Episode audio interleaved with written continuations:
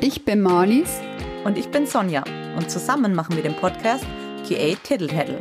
Wir reden über aktuelle Themen im Bereich Software-Testing, Testmanagement und alles, was sonst noch dazugehört. Hallo Sonja. Hi Marlies.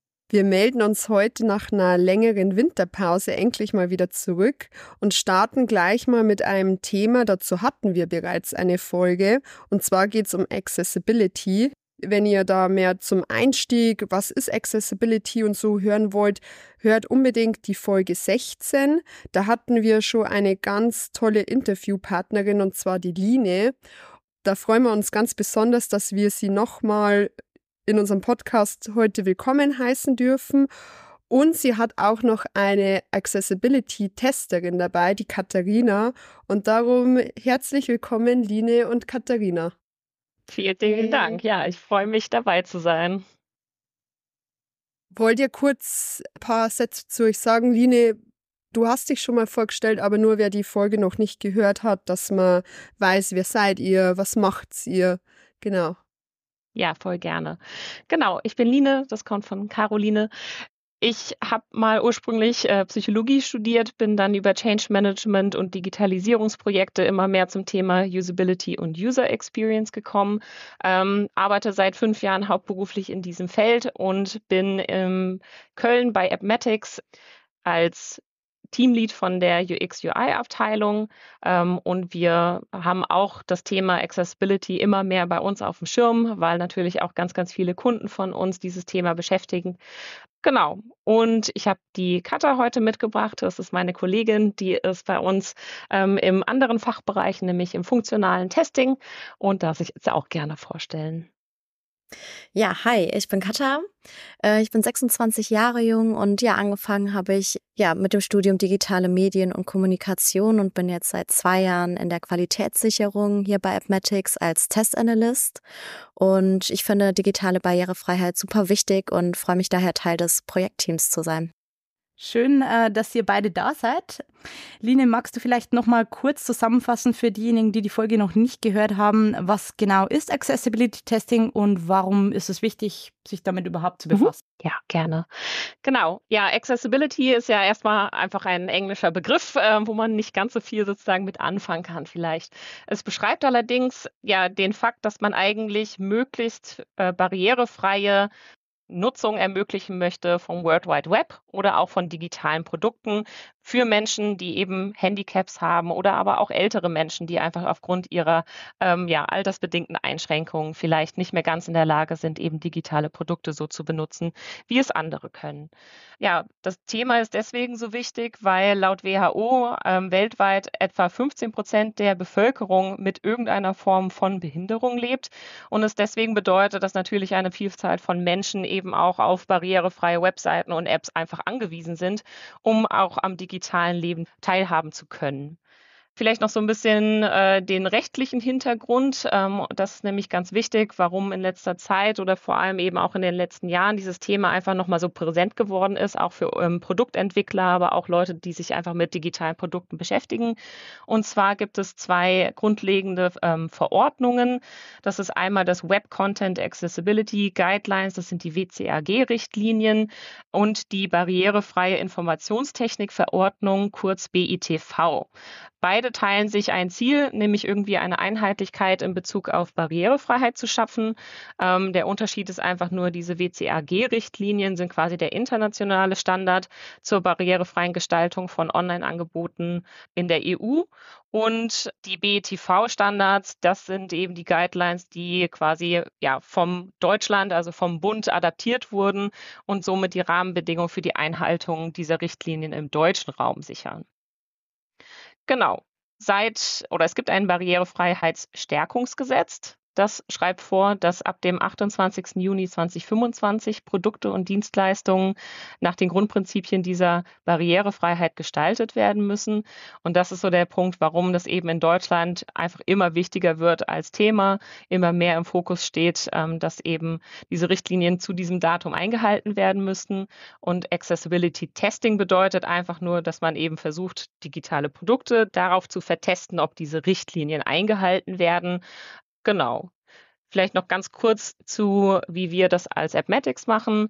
Es gibt eigentlich bei uns quasi drei Stufen, in denen wir vorgehen, um überhaupt das Thema Accessibility Testing anzugehen. Wir haben einen automatisierten Quick-Check. Das heißt, automatisiert können wir ähm, schauen, dass äh, bestimmte Kriterien eben abgecheckt werden und dann sozusagen passed oder failed sind.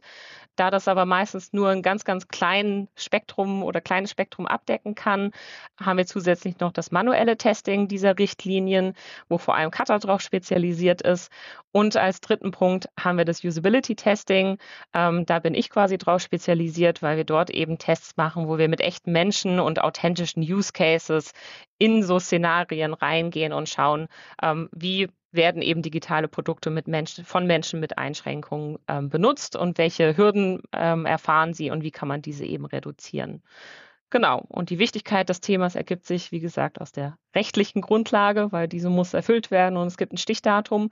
Aber es hat natürlich auch einen anderen Aspekt, nämlich den moralischen Aspekt des Themas. Man will natürlich auch denke ich, hoffe ich, probieren, dass man eben digitale Produkte auch für diese 15 Prozent der Bevölkerung ja, zugänglich macht und dieser eben teilhaben lässt. Ja, klasse. Also jetzt kommt wirklich niemand mehr aus dann irgendwann, hoffentlich. dann danke erstmal nochmal für die Auffrischung und wie gesagt, dazu hast du ja in der letzten Folge schon ganz viel erzählt, in der Folge 16, also die unbedingt auch noch äh, da reinhören, wirklich sehr spannend gewesen. Dann wollen wir mal starten mit äh, unserer ersten Frage. Und zwar, welche grundlegenden Schritte oder und Prinzipien sind für EinsteigerInnen in das Thema Accessibility Testing wichtig? Also was, was ist so, wie kann man da gut starten, weil irgendwie das ist so, wie du vorhin auch gesagt hast, Accessibility ist einfach mal so ein, so ein Wort, da kann man vielleicht ja gar nicht so viel damit anfangen. Und oft er, erschlägt einen das ja, weil da, wenn man da zum Googlen anfängt, man ja. Ja, genau. Einmal kann man sagen, dass es uns tatsächlich ähnlich ging. Ne? Also auch wir haben sozusagen uns als Agentur, die spezialisiert ist auf Testing, ähm, natürlich erstmal erschlagen gefühlt von der Bandbreite dieses Themas. Wenn man anfängt eben zu googeln, findet man sehr schnell eben den, das, diesen riesigen äh, Kriterienkatalog von den Richtlinien von der WCAG, der erstmal total abstrakt und breit gefächert ist. Es gibt keine, es gibt sozusagen nur Kriterien, die in irgendeiner Weise beschrieben sind, aber es gibt keine vordefinierten Testpläne, es gibt keine Vorgehensweisen, ähm, die definiert sind, die man einhalten sollte, sondern es ist wirklich ein Thema, wo jeder irgendwie so seine individuelle Herangehensweise selbst erarbeiten muss, um eben dieses Ziel zu erreichen, diese Kriterien am Ende erfüllen zu können. Zusätzlich ist es tatsächlich ein Punkt, dass diese Kriterien auch immer wieder geupdatet werden. Das heißt, sie verändern sich auch. Da wird es immer wieder Neuerungen geben, die dann eben dazukommen. Die Grundsachen, die bleiben natürlich gleich, aber es kommen immer wieder mehr Details dazu. Und auch deswegen muss man einfach konstant am Thema dranbleiben und sich selbst immer wieder weiterbilden. Und ähm, der letzte Punkt ist, ja, es sind und bleiben halt Leitlinien, sie spiegeln oder sie sind sozusagen ein Rahmen, den sie uns geben, aber sie spiegeln nicht wirklich die Praxis der wirklichen Nutzung. Das heißt, selbst wenn ich es schaffe, quasi auf diese Kriterien zu vertesten und zu gucken, dass eben möglichst viele davon eingehalten wurden, heißt es nicht, dass dieses Produkt jetzt danach dann auch accessible ist. Zum einen nach der Vertestung fehlt ja auch immer noch der Schritt von der Umsetzung. Also sozusagen das, was an äh, Punkten aus dem Testing heraus gefunden wurde, muss dann ja auch erstmal wieder implementiert werden, ähm, was manchmal nicht ganz trivial ist, beziehungsweise auch sehr, sehr viel Aufwand im Coding bedeutet. Und wenn es aber dann umgesetzt ist, heißt es trotzdem noch nicht, dass es sozusagen für alle auf der Welt eben zugänglich ist. Weshalb es für mich auch immer wichtig ist, eben diesen Aspekt von ja, mit Menschen zu sprechen. Ne? Also nicht nur die Kriterien einzuhalten und zu gucken, dass eben diese Kriterien irgendwie abgehakt sind, sondern wirklich sich auch zu, anzugucken, ähm, Menschen, die betroffen sind, äh, wie gehen die mit dem Produkt um, wie kann man es für sie erleichtern und was sind dann doch eben Punkte, die man auf Kriterienebene gar nicht entdeckt hat, ne, dass es ein Problem ist, aber auf der Nutzungsebene, wenn eben Menschen es benutzen und ja, eingeschränkt sind, äh, in welche Hürden die wirklich reinlaufen. Ja. Ähm, was im Übrigen auch ein guter Punkt ist, um Anhaltspunkte für Priorisierungen zu haben, weil oftmals werden wir gefragt, ja, wie, wo sollen wir denn anfangen? Also wir haben sozusagen über den Kriterienkatalog ganz, ganz viele Fehler oder sozusagen Punkte gefunden, die verbessert werden sollten. Aber dann steht natürlich im Produktteam auch immer wieder vor der Frage von, ja, und was machen wir jetzt zuerst? Ne?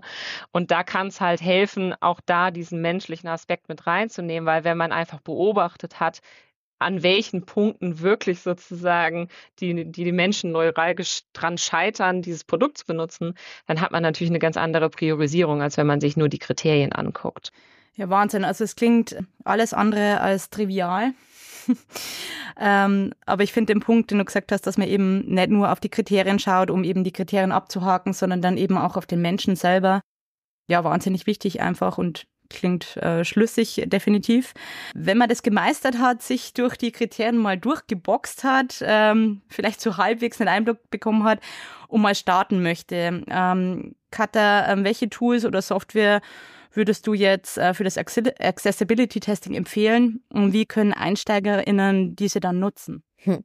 Ja, super Frage. Also es muss erstmal auch kein neues, teures Tool sein. Ähm, man kann ganz einfach starten und einfach mal die Website versuchen, mit der Tastatur zu navigieren. Das heißt, ohne die Maus zu benutzen und einfach mal schauen, ob jeder Inhalt der Website dennoch erreichbar ist.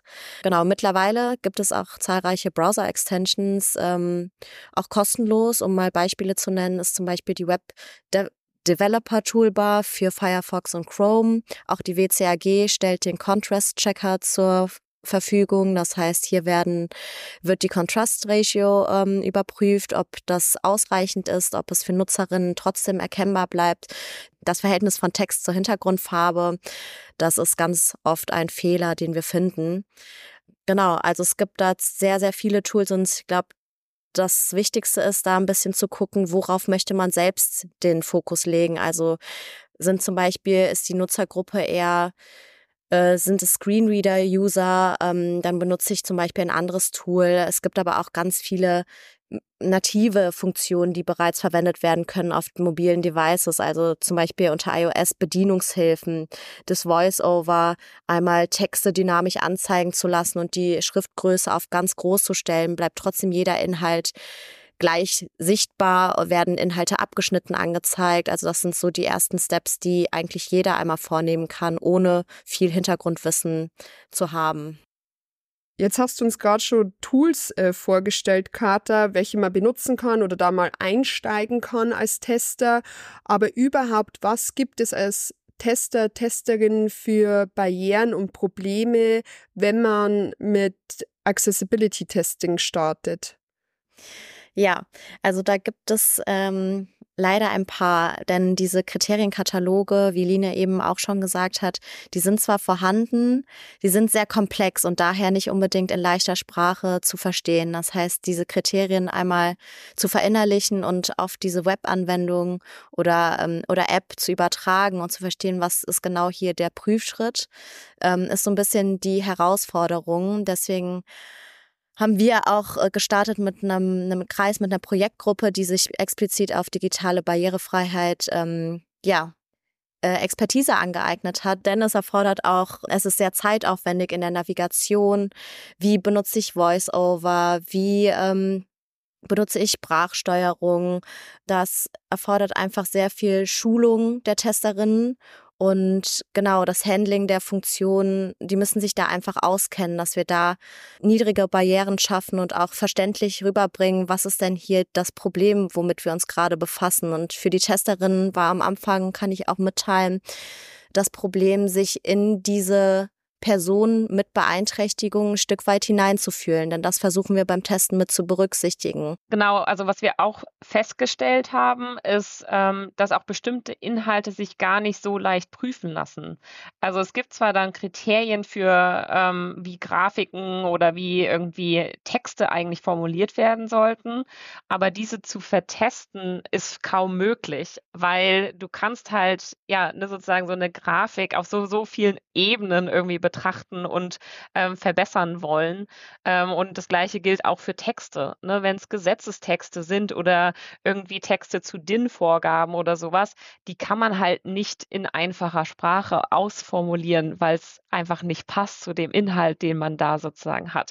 Das heißt, wir haben auch festgestellt, dass ähm, dieses Testen auf die Accessibility super stark davon abhängig ist, was man sich anguckt. Ne? Ähm, was ist der Inhalt? Was kann davon überhaupt geprüft werden? Und welche Kriterien kann man überhaupt an welche Inhalte wirklich ansetzen? Ne? Das ist so eine größere Herausforderung, die wir noch festgestellt haben. Ja, und dass in den, in den Kriterienkatalogen ja auch oft ein gewisser Bereich einfach Grauzone ist, wo wir einfach selbst entscheiden müssen, was wäre hier der Anspruch für Nutzerinnen mit Beeinträchtigung, um dennoch die Seite sinnvoll und in vollem Umfang nutzen zu können. Also da sind die Gesetzestexte auch nicht immer, die Kriterienkataloge nicht immer sehr eindeutig, was auch ein großer Kritikpunkt ähm, daran ist natürlich weil du ja vorhin ja auch Tooling angesprochen hast und auch, dass man eben das, also ich habe gestern versucht, zum Beispiel mal VoiceOver zu benutzen auf macOS. Und wenn man das davor noch nie gemacht hat, mich hat das auch so ein wenig erschlagen. Also das muss man wirklich, so blöd sich das anhört, irgendwie lernen, das gut ähm, ja, benutzen zu, zu können. Zu bedienen, ja. Zu, zu, bedienen, ja. Genau, also ich meine jetzt sowas wie Kon Kontrastmängel-Tool, äh, das ist, glaube ich, dann eher noch trivial, aber so Voice-Over, das fand ich schon spannend, weil ich habe erst mal gar nicht verstanden, was jetzt los ist, weil ich, ja. ja, da kann ich auch noch ganz kurz erzählen, dass wir haben ja schon mehrere oder viele Interviews durchgeführt, auch eben mit Menschen mit Einschränkungen. Und ein Projekt, wo wir eben genau äh, mit diesen Screenreadern getestet haben, weil es nämlich ein Produkt war, wo wir eine App für ähm, Sportmedieninhalte getestet haben. Ähm, und wir wollten wissen, wie eben Menschen mit Sehproblemen mit dieser App umgehen können, weil die unsere Auftraggeber wussten aus Rezensionen, dass es da Probleme gibt ähm, und wollten jetzt eben überprüfen, wo sind diese Probleme wirklich gelegen und wie kann man da irgendwie eben priorisieren und das korrekt angehen. Und da haben wir dann ähm, mit acht Menschen ähm, mit unterschiedlichen Einschränkungen von Sehgraden getestet und alle hatten aber quasi das Kriterium, sie sollten in ihrem Alltag eben Screenreader benutzen.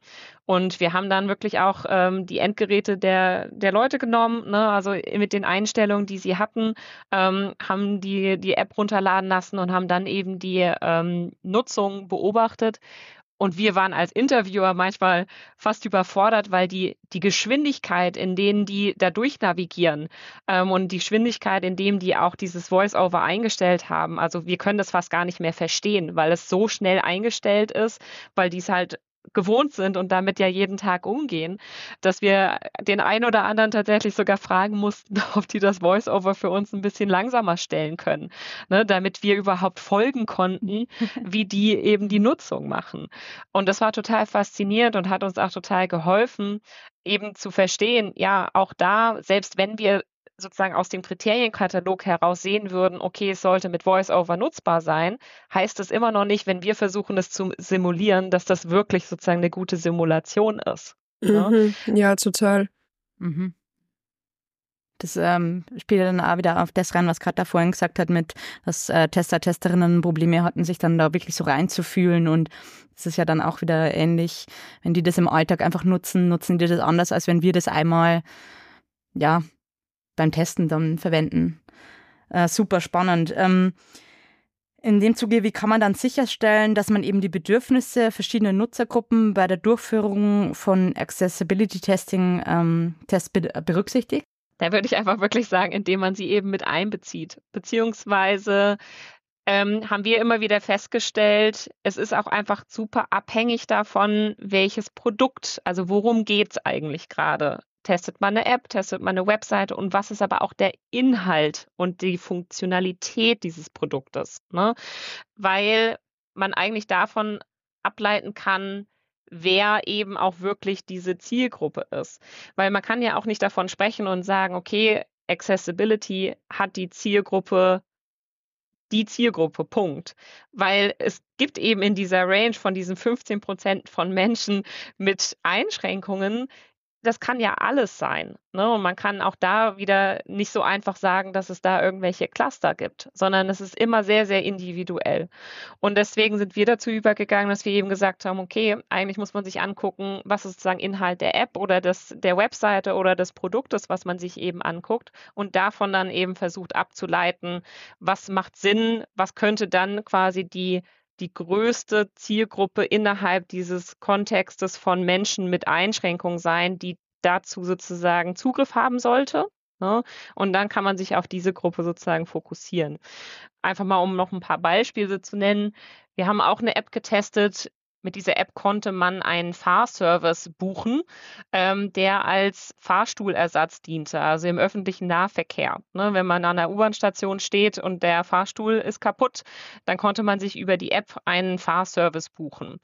Und dann haben wir uns natürlich überlegt, okay, was ist da eben die Zielgruppe, die am meisten davon eingeschränkt wäre, wenn dieser Service nicht gut funktioniert, beziehungsweise wenn es eben nicht funktioniert, diese App zu benutzen. Dann ist das nun mal die Person, die eben dann an diesem Bahnsteig steht und nicht wegkommt. Ne? Und das kann einmal sein, ähm, wir haben nämlich dann geguckt, man muss auch immer unterscheiden, es gibt sozusagen, es gibt temporäre und permanente, aber auch altersbedingte Einschränkungen bei Menschen. Ja. Ne? Und unter diesem Aspekt haben wir uns zum Beispiel einmal ähm, dann unterhalten mit der Gruppe von temporär Eingeschränkten. Das waren dann zum Beispiel Eltern mit Kinderwagen. Permanent Eingeschränkte waren dann eben Menschen, die auch grundsätzlich im Rollstuhl sitzen und sozusagen in ihrem Alltag auch wirklich sozusagen permanent eingeschränkt sind durch diese ähm, Situation. Und wir haben als dritte Gruppe eben altersbedingt eingeschränkte Personen getestet also ältere Menschen, die Gehhilfen gebraucht haben. Ne? Also wir hatten eben für dieses Produkt, weil es um eben diesen Fahrservice ging, einfach das Kriterium von, äh, von ähm, es müssen Menschen sein, die in irgendeiner Weise Geheinschränkungen oder sozusagen Mobilitätseinschränkungen haben. Ein anderes Beispiel ist, wir haben ein Lernportal getestet. Ein Lernportal, das ähm, Kursinhalte anbietet zur Vermittlung zur, von, von der Nutzung von digitalen Produkten. Also dieses Lernportal war quasi da, Menschen beizubringen, wie sie zum Beispiel Outlook benutzen oder ne, also sozusagen grundlegende digitale Bildung im Umgang mit digitalen Produkten und Medien.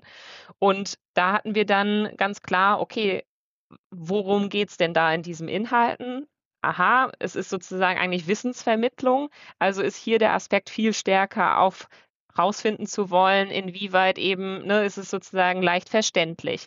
Das heißt, wir haben hier wirklich dann mit Menschen getestet, die zum Beispiel einfach eine geringere formelle Bildung hatten ähm, oder kognitiv eingeschränkt waren oder Deutsch als Fremdsprache gesprochen haben, aber auch Seniorinnen ne? weil auch sozusagen Seniorinnen wahrscheinlich bedingt durch ihr Alter vielleicht eben ja eingeschränkt sind und bestimmte sozusagen Hürden erfahren, wenn sie dann sich eben mit so einem Produkt beschäftigen. Und hier war es eigentlich auch total spannend, weil es ist ja ein Produkt, was sozusagen Digitales vermitteln soll.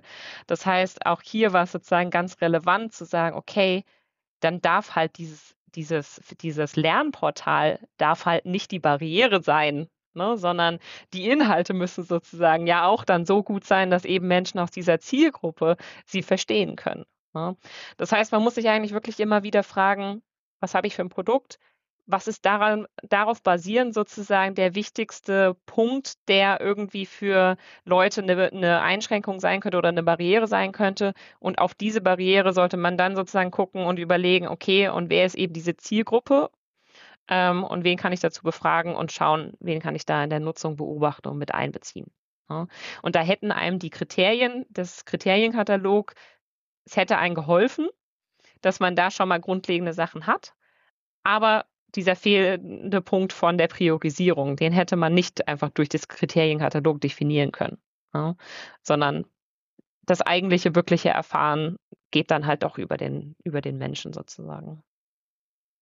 Da hätte ich noch eine Frage. Gibt's, ähm, wenn man, also ich bin da auch auf jeden Fall dafür, dass man die Personen, die es betrifft, da involviert und sich, also ich glaube, das ist ja wirklich ein, eine krasse Erfahrung, wenn man das mal sieht, wenn zum Beispiel ein blinder Mensch oder jemand mit ähm, Beeinträchtigung das benutzt und dann das nicht benutzen kann. Also das ist, glaube ich, einfach eine krasse Erfahrung zu sehen, okay, der kommt da nicht weiter, das, da müssen wir jetzt was ändern. Ähm, ähm aber wenn man jetzt, sagen wir mal, an dem Punkt aus welchem Grund auch immer noch, noch nicht ist oder man, man kann das noch nicht durchführen oder man hat die Personen noch, also da nicht die Möglichkeiten, kann das auch was bringen, dass man sich zum Beispiel mal so Tracking anschaut.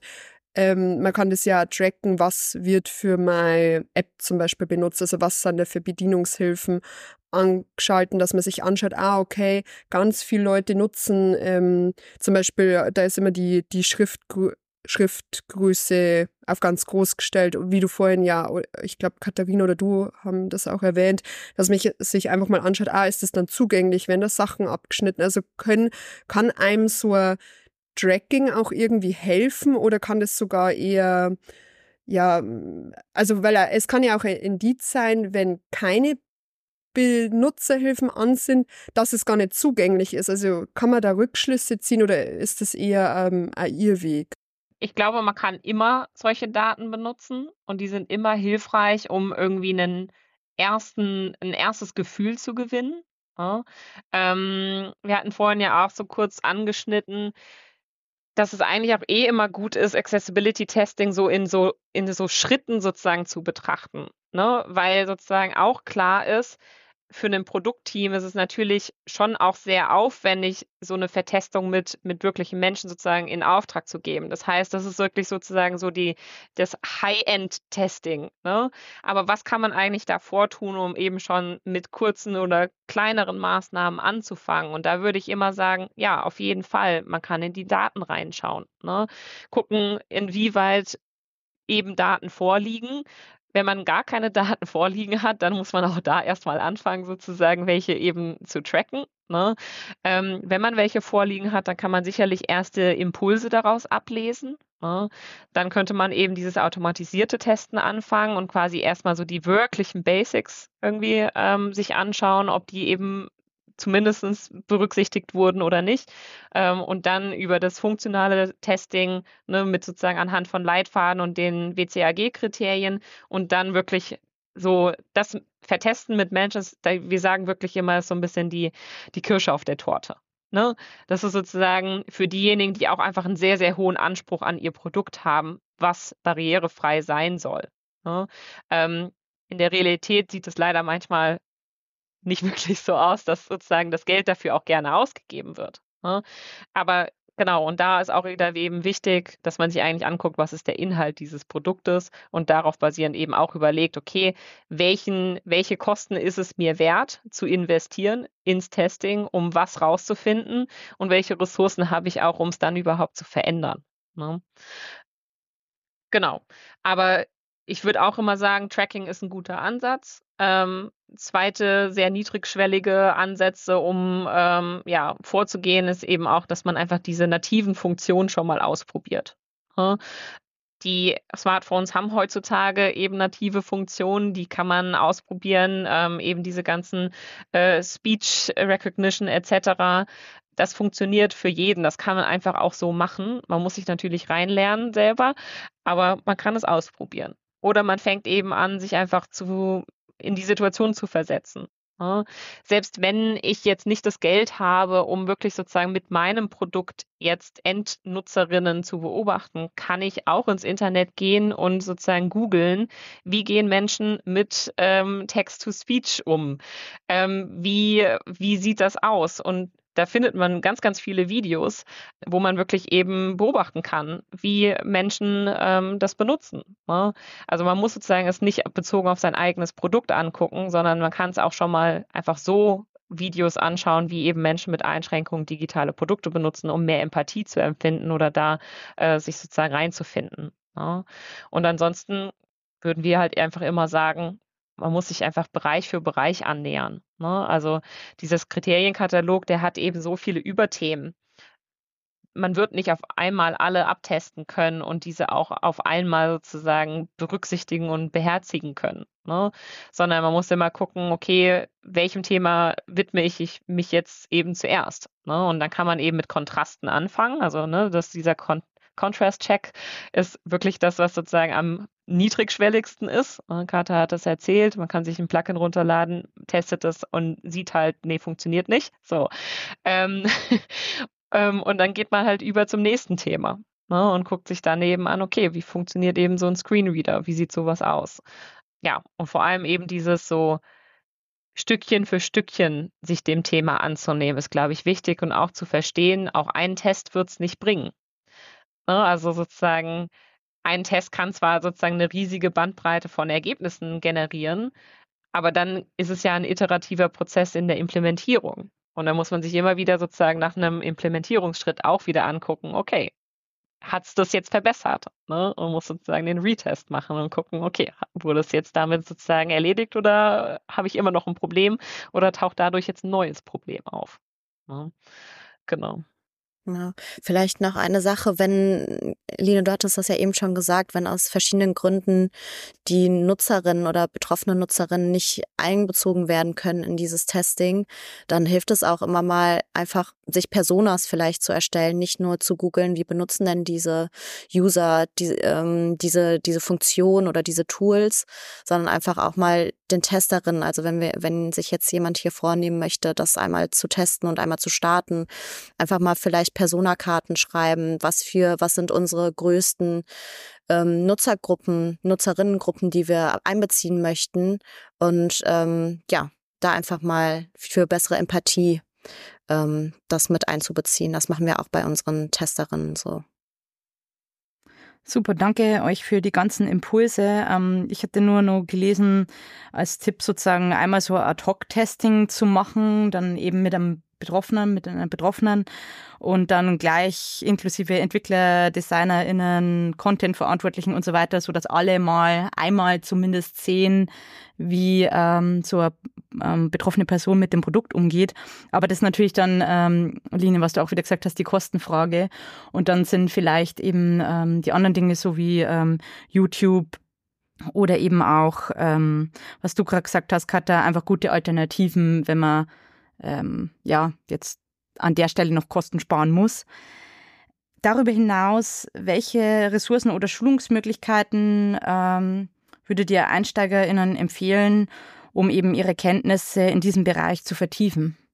Ja, also es gibt ganz, ganz viele Ressourcen. Ähm, es ist immer ein bisschen die Frage, wie einfach ist es aufgebrochen und wie viel möchte man sich wirklich durchlesen. Also wir haben ja selbst einmal gestartet damit, uns Expertise anzueignen und das dauert sehr lange und es ist auch nicht immer spaßig, sich da die Kriterienpunkte, äh, alle 98 Kriterienpunkte durchzulesen, auf Englisch sowie auf Deutsch. Ähm, Genau, deswegen haben, haben wir intern für uns, aber auch für unsere Kunden einmal ein White Paper aufgesetzt, was das so ein bisschen runterbricht. Also ein Praxisguide mit schnellen Check, Quick Checks und auch ähm, wer da interessiert ist, der kann sich das natürlich dann im Nachgang hier einmal runterladen. Wir werden das ähm, mit in die Show Notes übergeben und wer da noch irgendwie interessiert ist, sich tiefergehend zu informieren, kann gerne da auch nochmal auf uns zukommen. Ansonsten gibt es auch vom Bundesministerium für Arbeit und Soziales kostenlose Workshops. Also da sind schon verschiedene Initiativen am Start. Genau, einfach mal reinschauen, was für einen am besten passt, was uns auch sehr geholfen hat und wofür wir natürlich auch ein bisschen dann jetzt hier Werbung machen, sind die, diverse Podcasts. Also es ist zwar noch sehr nischig das Thema, aber es wird in den nächsten Jahren größer werden, weil auch einfach diese gesetzliche ähm, Komponente mit einspielt, dass ähm, dass äh, verschiedene Anbieter digitaler Webinhalte einfach verpflichtend diese Prüfung durchführen müssen. Und genau, das Thema wird einfach eine höhere Bedeutung in den kommenden Jahren ähm, zugesprochen werden.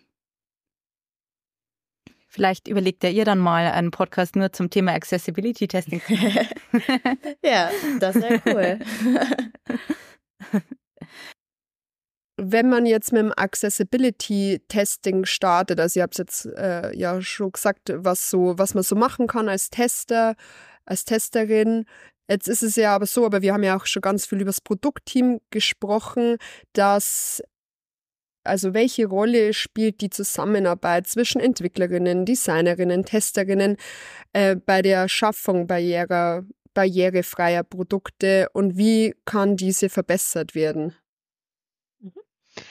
Ich finde es eigentlich eine witzige Frage, weil, oder beziehungsweise eh immer, wenn man sich die solchen Themen aus Sicht von Testerinnen und Testing sozusagen nähert, ist man eigentlich ja schon zu spät, wenn man ehrlich ist. Ne? Sozusagen, wir sind ja schon am Ende sozusagen des Produktentwicklungszykluses, wo wir dann sozusagen angucken, was wurde gemacht und entspricht das jetzt diesen Kriterien. Und gerade beim Thema Accessibility ist es so kriegsentscheidend oder entscheidend, dass man merkt, okay, wenn es nicht von Anfang an mitgedacht wurde, dann wird es hinten raus richtig teuer werden. Ne?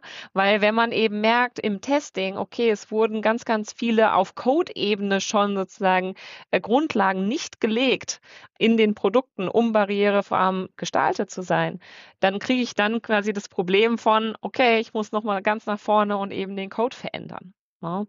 Und ähm, ja, deswegen ist genau dieses Zusammenspiel eigentlich total wichtig und auch vor allem dieser Punkt von von vornherein mitzudenken, ja, mitzudenken, dass diese Produkte, die man auf den Markt bringt, eben nicht für ähm, ja nur den Großteil sozusagen der Gesellschaft zugänglich sein sollte, sondern auch eben für diese 15 Prozent von Menschen, die in irgendeiner Weise eben eingeschränkt sind. Ja. Und da ist es vor allem wichtig, einfach ja sich immer wieder, glaube ich, vorzunehmen, auch die Silos im eigenen Produktentwicklungszyklus und in den eigenen ähm, sozusagen Aufteilungen des Teams irgendwie immer wieder kontinuierlich aufzubrechen. Ne? Ähm, was kann da helfen? Im Prinzip ja agile Produktentwicklung, ne? dass man quasi kontinuierlich und in ganz kleinen Zyklen eben guckt, wo kann man ansetzen und kann schon eben in der Entwicklung von Ideen oder eben Designs schon Ansatzpunkte finden, um eben diese Barriere ärmer zu gestalten. Ähm, vielleicht auch noch mal ein Punkt, der noch mal ganz wichtig ist, denke ich, ist Barrierefreiheit wird es nicht geben. Also man kann ein Produkt nicht am Ende des Tages barrierefrei gestalten, sondern es geht eigentlich immer nur darum, Barrierearmut anzustreben. Das heißt, zu gucken, was kann man tun, um eben Barrieren aufzulösen und dadurch weniger werden zu lassen. Ähm, eine komplette Barrierefreiheit eines digitalen Produktes wird es niemals geben. Ja. Ähm, genau, und da ist es einfach eben auch schon wichtig zu verstehen, dass man auch eben als Designer schon anfangen kann, sich darüber Gedanken zu machen. Ne? Wenn ich in meinem Design schon Kontraste checke und schon eben, bevor überhaupt irgendwas umgesetzt wurde, auf dem Schirm habe, dass eben Kontraste, Schriftgrößen ähm, auch einfach eine Auswirkung haben auf das Thema Accessibility, dann kann ich das mitdenken und habe am Anfang eben schon sozusagen Zeit und Geld gespart, weil ich das mit in mein Produktteam gebe. Die Entwickler setzen das dann schon um und dann ist es nicht hinten raus, was man dann durch Testing eben entdeckt. Ne? Ähm, und entsprechend würde ich immer sagen, es geht eigentlich hauptsächlich darum, dass, dass dieses Thema, dass man sich dem Thema annimmt und zumindest sagen, in jeglichem Schritt der Produktentwicklung immer wieder versucht zu überlegen, was kann ich denn in diesem Schritt jetzt schon tun, um sozusagen niedrigschwellig etwas anzusetzen und umzusetzen, was dann aber schon eine große Auswirkung hat eben auf Menschen mit Einschränkungen. Und dann kann man auch schon eben in der Umsetzung niedrigschwellig anfangen mit eben den rudimentärsten Punkten, ähm, die dann eben hinten raus äh, eben viel Aufwand ersparen können. Genau. Danke euch beiden für die, für den ganzen Input, ähm, für das spannende Gespräch. Ähm, es hat mir persönlich wahnsinnig viel Spaß gemacht, wieder ähm, äh, mit euch im, Pod Podcast aufzunehmen. Und ich denke, wenn dann alle Stricke reißen, kann man ja dann euch anrufen, mhm. oder? Auf jeden Fall. genau. Wir freuen uns immer über die Anfragen. Ähm, es ist tatsächlich so, dass wir auch merken, dass das Thema einfach immer relevanter wird, allein schon durch die gesetzlichen Regelungen. Und ich kann nur auch nochmal abschließend sagen, äh, uns ging es ja auch so. Wir waren auch erstmal von dem Thema überfordert. Man muss eben Zeit investieren, um dieses Thema greifbarer zu machen. Und auch dieser Aspekt von einfach mit Leuten drüber zu reden, kann schon helfen. Ne? Deswegen freuen wir uns über jegliche Anfragen ähm, und freuen uns aber auch schon darüber, wenn eben Leute heute zugehört haben und vielleicht ein paar Kleinigkeiten und erste Impulse und Ideen mitgenommen haben, um selber eben einen Ansatzpunkt für sich zu finden. Ja, super. Dann vielen herzlichen Dank auch, Line, dass du nochmal dabei warst und Katharina für all die Infos, den Input. Das war wirklich super spannend. Und ja, vielleicht hört man sich ja mal wieder. Bis dann. Tschüss. Tschüss. Tschüss.